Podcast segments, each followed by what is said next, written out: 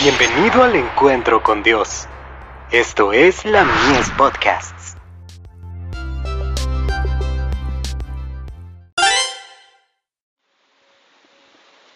La fe por la cual vivo. La señal del comienzo. Y él me dijo, hasta dos mil y trescientos días de tarde y de mañana, y el santuario será purificado. Daniel 8, verso 14. Como pueblo, debemos ser estudiantes fervorosos de la profecía, no debemos descansar hasta que entendamos claramente el tema del santuario, que ha sido presentado en las visiones de Daniel y de Juan. Este asunto arroja gran luz sobre nuestra posición y nuestra obra actual, y nos da una prueba irrefutable de que Dios nos ha dirigido en nuestra experiencia pasada explica nuestro chasco de 1844, mostrándonos que el santuario que había de ser purificado, no era la tierra, como habíamos supuesto, sino que Cristo entró entonces en el lugar santísimo del santuario celestial, y allí está realizando la obra final de su misión sacerdotal. Evangelismo.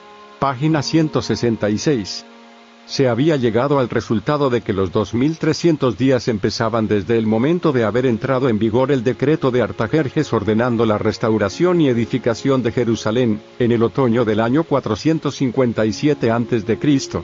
Tomando esto como punto de partida, había perfecta armonía en la aplicación de todos los acontecimientos predichos en la explicación de ese periodo hallada en Daniel 9, versos 25 al 27. Las 70 semanas, o 490 años, les tocaban especialmente a los judíos. Al fin del periodo, la nación selló su rechazamiento de Cristo con la persecución de sus discípulos, y los apóstoles se volvieron hacia los gentiles en el año 34 de nuestra era.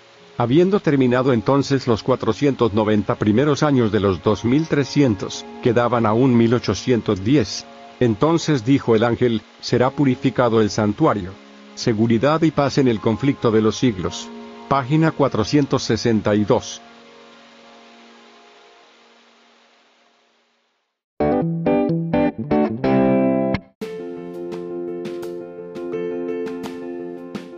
Visítanos en www.ministeriolamies.org para más contenido.